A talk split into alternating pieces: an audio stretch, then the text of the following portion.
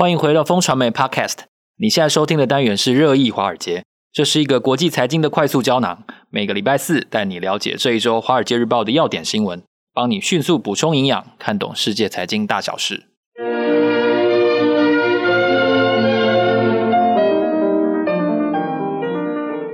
各位听众朋友，大家好，今天是二零二二年十月十三日，我是风传媒财经中心主任周启源，坐在我身边的呢是好朋友财经顾问王志杰，志杰哥。嗨，大家好，我们两个是金牛帮帮忙导读电子报的共同作者，今天要为大家来导读《华尔街日报》的重点要闻。首先，苹果供应链大军确定要班师回美了，在赴美设厂的名单当中，我们看到了二十五家新出现的名字，这些台商有可能搭上顺风车吗？第二则呢是要探讨中国清零政策在二十大举行之后可能会放松吗？中国专家认为别想了，这几乎是不可能的事。此外呢，还要探讨的是中国厂商卖一个东西到欧洲，竟然可以轻松的获利四十亿哦，这个东西就是美国天然气哦。你可能会觉得听起来这路线好像怪怪的，但是没关系，我们接下来探讨一下这个意外之财到底是怎么搭建起来的。另外呢，哦，这个话题之王马斯克终于在他的 Twitter 的交易案当中啊、哦、妥协了，决定要掏钱掏出一笔巨资，依照原来的约定，以大约四百四十亿美元左右的价钱买下 Twitter。为什么呢？因为内部人士有爆料，就是说他的官司他可能会面临。诉讼失败的窘境，所以接下来他要决定要买下 Twitter。最后我们要探讨的一个重点的话题，就是投资人现在非常关心的是，全球经济是不是面临各路危机的夹击？在这些势力的影响之下呢，二零二三年是不是一个相当惨淡的年度呢？我们看到的说法是 WTO。表示全球为了解决通膨，其实付出了非常惨痛的代价，呃，值不值得呢？啊，这是我们今天要深度探讨的一个话题。首先呢，要来跟大家探讨一下 iPhone 十四，我不知道大家换了没有？我们前两天有探讨过 iPhone 十四相关的一个话题。那最近呢，苹果又如往常的公布了最新的供应商的名单，在它超过一百八十家的供应商名单当中呢，有四十八家。啊，在美国设有生产设施啊，一百八十里面的四十八哦，这个比例大家可以算一下，其实比一年前的二十五家多了很多。这是不是代表说，想要做到苹果生意的厂商，必须要回到美国，或者是要离开中国呢？真的，这个你要做苹果生意，某一个程度的话，你就必须要对美国效忠，帮美国创造就业机会。我觉得这个是在川普以后的。大旗了哈，那美这个苹果身为美国这个最重要的呃企业，其实它也蛮遵守这个指导原则的哈。虽然大家都不喜欢川普，不过这个呃政策既定，其实啊、我们以结果论来看，这个苹果确实把它供应链大军把它搬回了美国。然后之前呢，其实我们看到。大概只有这个二十几个呃厂商在美国有设有据点，可是现在已经增加到四十八个了哈，增加比一年前增加二十五个。那其中很多一大部分是在加州啦哈，那一年前其实不到十个而已，可是现在我们在名单上已经看到三十个这个啊供应链在加州有生产据点的厂商，那这个其实是。这个美国既定政策，然后苹果既定政策，那这个到底亚洲呃会不会因此被移出呢？其实我们以这个结果来看，其实并没有哦。其实苹果还是蛮依赖这个亚洲供应链的哦。譬如说这个啊、中国的供应商，虽然这个中美贸易这个纠纷这么样的剧烈，可是中国供应商还是有，虽然六个被踢出，不过七个进来了哈。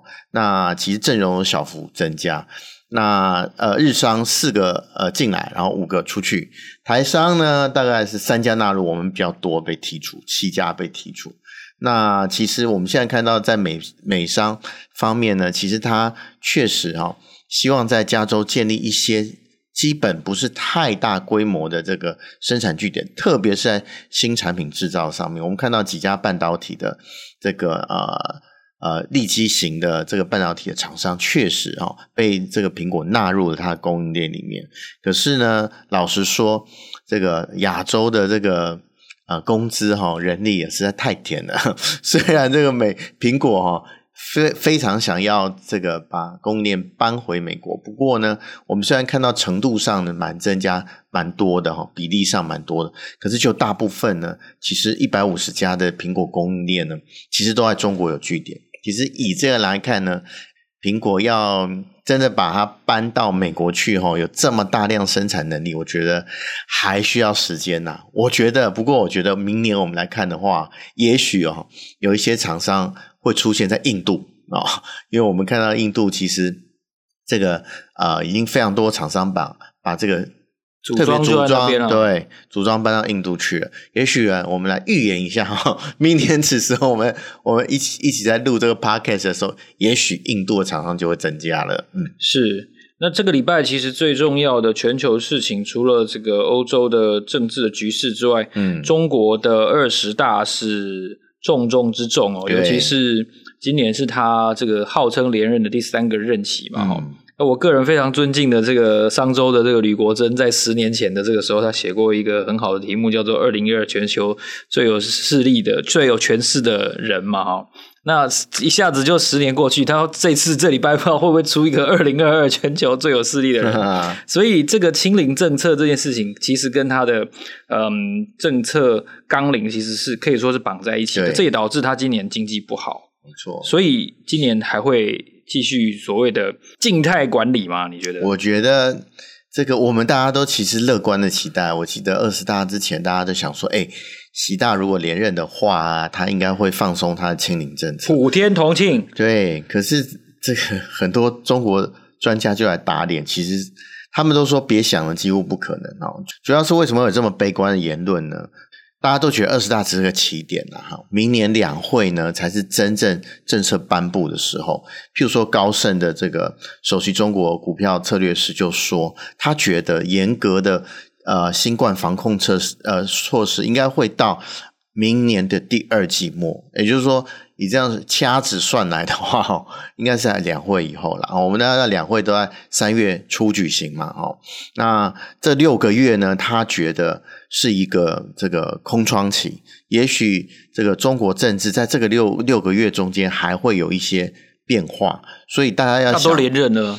呃，都连连任啊，可是我们看到政策纲领还没出来啊。哦，其中有一个更重要的，我觉得，诶，这个报告里面写的不错，就是说他觉得中国老年人口的疫苗接种率哦仍然是太低哦，这个可能让中国不愿意放松它的清零政策。这个啊，明年三月其实两会之后，也许啊，领导阶层的这个变动尘埃落定以后，比较可能哦。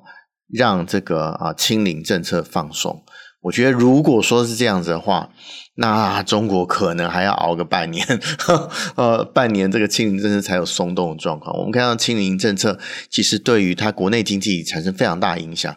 十一黄金周，你这次有听到说人山人海吗？有啦，可是有啊有啊有，感觉力道就没有以前这么强啊！哦，以前那个抢货，这个长城变夜市的感觉确实是还有发生，可是它的成长力道就没有像以前的这么好。清零政策当然是一个重中之重、非常重要的关键。那如果说真的要拖到明年三月以后，甚至第二季末的话，这个中国的这个乐观的情势，可能就不是像。哦，台湾大部分人期待在十月十六号就会有某一个程度的放松。是这个对于中国要有一定程度的了解哈、嗯，就是我觉得这是台湾人非常重要的一个研究的对象。对的，不过大家都在猜啦。对，那我们接下来也想探讨一下，我们刚才有提到，就是有一条奇怪的路线，就是中国厂商卖美国天然气到欧洲，但这有点不顺路啊，所以是叫这个船不要停。啊直接再多开一点，开多拉一段路拉到欧洲去，超不顺路的，可是可以赚很多钱，你愿不愿意啦？主要是为什么？跟大家解释，就赚价差嘛。对，跟大家解释一下原因。其实呢，那时候川普跟中国不是有贸易这个呃纠纷嘛？哈，那时候这个后来和解了嘛？哈，中国的代价就是要跟美国买很多天然气。哦，那去年呢，就有一百三十三艘靠岸在这个从美国来的。这个液化天然气哦，哈，靠岸在中国，可是今年只有十九艘，大家不会觉得这个很怪吗？我看到这个新闻的时候，我也觉得非常非常怪哈，因为大家天然气不是中国很需要嘛，哦，然后这个俄国又被制裁，大家不是全球在抢天然气，为什么中国不要哈？其实中国哈就把美国硬推销给他天然气，转一手卖给欧洲，那你会问说，哎，那这样他自己不是天然气的需求很大吗？啊，没关系，就从俄罗斯买就好了。而且俄罗斯的天然气可以打很多折，因为其他地方没有人需要，不敢要啊，只有中国敢要。邪恶的天然气。对，所以中国的盘算我觉得非常聪明哦，就是说我自己家用俄国的天然气，诶，我被这个美国强硬推销的天然气，我就转卖给这个欧洲，这样子我是不是可以赚一手？诶，听说一船啊就可以赚这个一亿到一点三亿的美元，我觉得非常非常暴利，而且老实讲，你。你在国内又可以拿便宜的这个俄罗斯的天然气，这两手赚呢，哈。对，所以说这个，我觉得这个盘算播的实在是太精明了，哈。这个其实有很多这个在台面下我们看不到这个，是看不到主流新闻有报道的这个状况，哈。其实哈，大家不要看衰中国太厉害哦，他们其实两边在谈的也是非常非常厉害的。它里面就是提到了一个这个呃中国的天然气供应商叫新奥。哦，他就是这样子转卖的。好，他去这个墨西哥湾提提这个啊，把船开到那边提天然气，然后直接然后不停中国，直接开到对欧洲，方向就不一样，他应该要开大西洋嘛。对，然后其实中国从这个呃俄罗斯获得天然气增加百分之三十，然后我们之前有讲到这个电子报里面有提到这个西伯利亚力量哦，是很重要，这个俄国输中国的。天然气的管道，那他们就用这个便宜的天然气供应中国国内的需求，然后把美国硬推销的给他转卖给这个欧洲，然后从中获利，超聪明的，我觉得。其实这个方法真的是，我只能说厉害啊，厉害，嗯，对，就是资源的稀缺性的充分运用。对对，那马斯克这个消息，其实大家真的是有点搞不懂，就是真的。他是一个反复的人哦，或者说说什么要要设台湾特别行政区哦，这个这个都是这是惊惊人之举。但是看起来他其实是不想买的，但他为什么这两天又说要买了？到底你有看过那个《九品芝麻官》哦，那个方 唐镜哦，有没有？那我跳出来了哦，我要跳进来了哦，打我啊笨蛋，对不对？对。那到底他他现在是怎样？这个今年嘴炮王就是这个。就是马斯克，然后一下又这个指三道四乌克兰啊，要割让克里米亚，然后给俄国啦，然后又叫台湾成立特别行政区，然后其实嘴炮讲的都是假的，他行动才是真的啦。我觉得这个马斯克特别是这样子，其实你观察他以前的行径就是这样。那为什么这个过了这个一百八十天以后，他又这个啊折腾大家一阵子之后，他又转弯了呢？然后其实很简单。现实摆在眼前，就是官司快输了啦。这个听说那个法官在听证会上对他非常非常不爽，他指控这个推特有什么假账号？假账号哦，对啊，这个哎，你在媒体上打一打嘴炮，在推特上放一放话是可以的啊。那可是法官要说，哎，那你的证据是什么？哦，因为你要你要说人家这个有假账号，举证责任在你嘛，对对不对？所以法官问你的时候，你应该提出一些具体的事项。哎，结果法官问了好几次。马斯克都拿不出具体的事项啊，不然就是过于笼统而不清楚。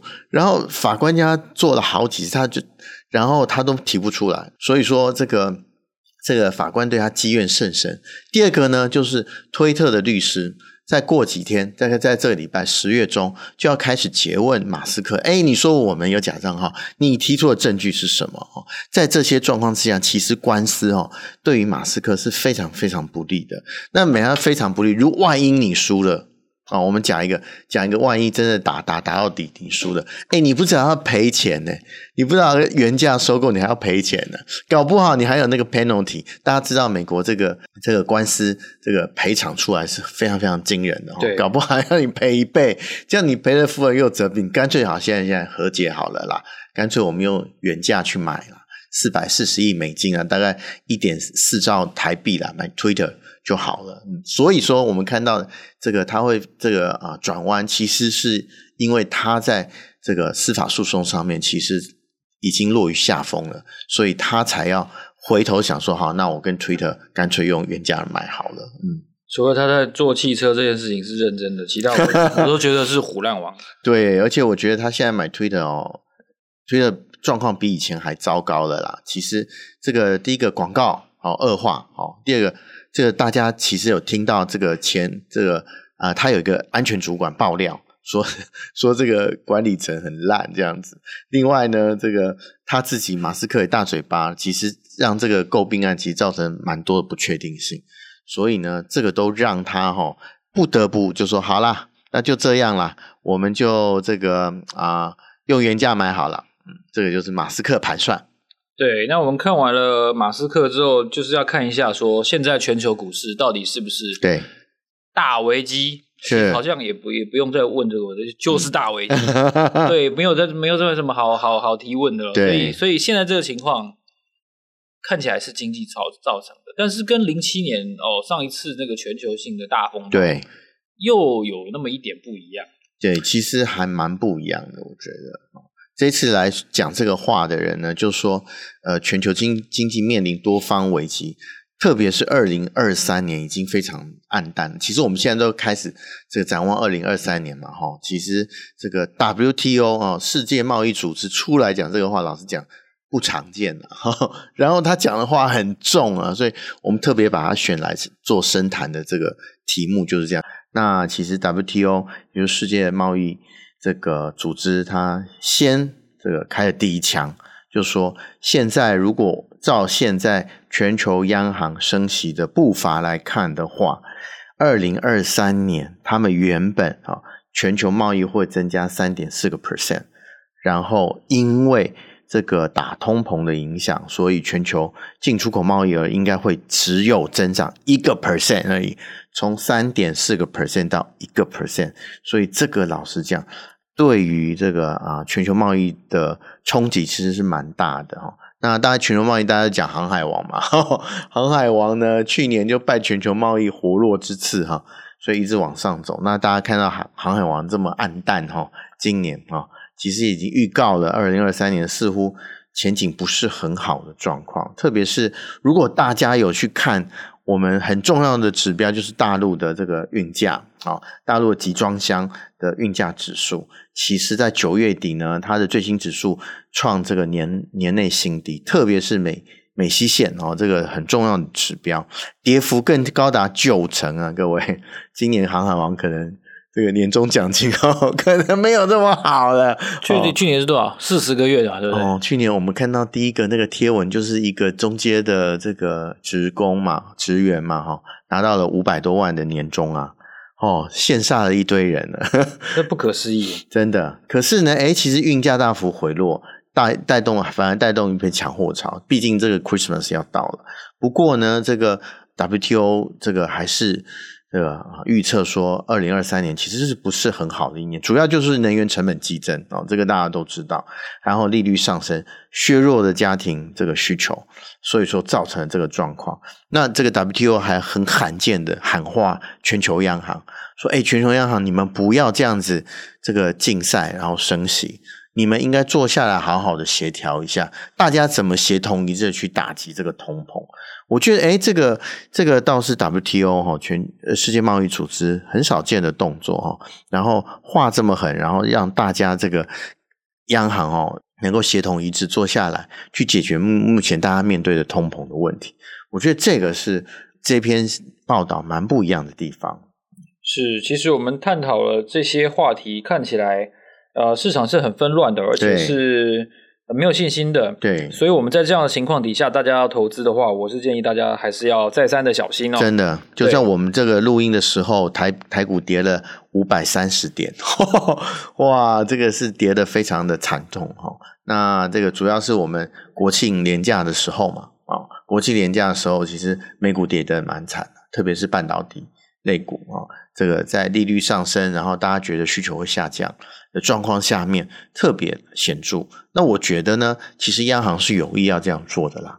全球央行其实它就是要这样做，让大家什么啊、哦，经济活动放缓啊、哦，经济活动放缓固然呃必然会造成这国际贸易放缓啊、放缓之后呢，其实大家劳动力需求没有那么高哦，也就是说，哎，它缺工的状况能够改进。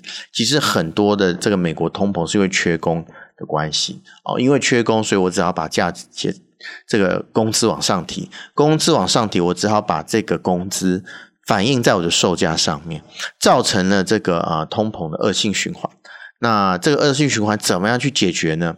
现在美国联准会或是各国央行端出了药方，就是说，哎，其实你经济活动不要那么畅旺就好啦，你缺工就不会这么这么急啦，哦，就用这么急你就不会提高的这个工资，不用提高工资，你的这个呃，我们现在零售价格就往下掉啊。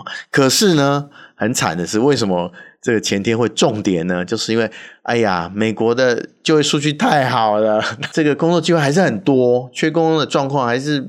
还是很显著，所以还是要靠提供工资，然后去去这个招揽员工。我觉得这个状况呢，是造成了这个礼拜一，也是我们国庆日的时候，美股大跌的原因。呢。哦这些其实这几个因素都环环相扣，只是 WTO 觉得，哎，你这个药方可不可以不要这么样的？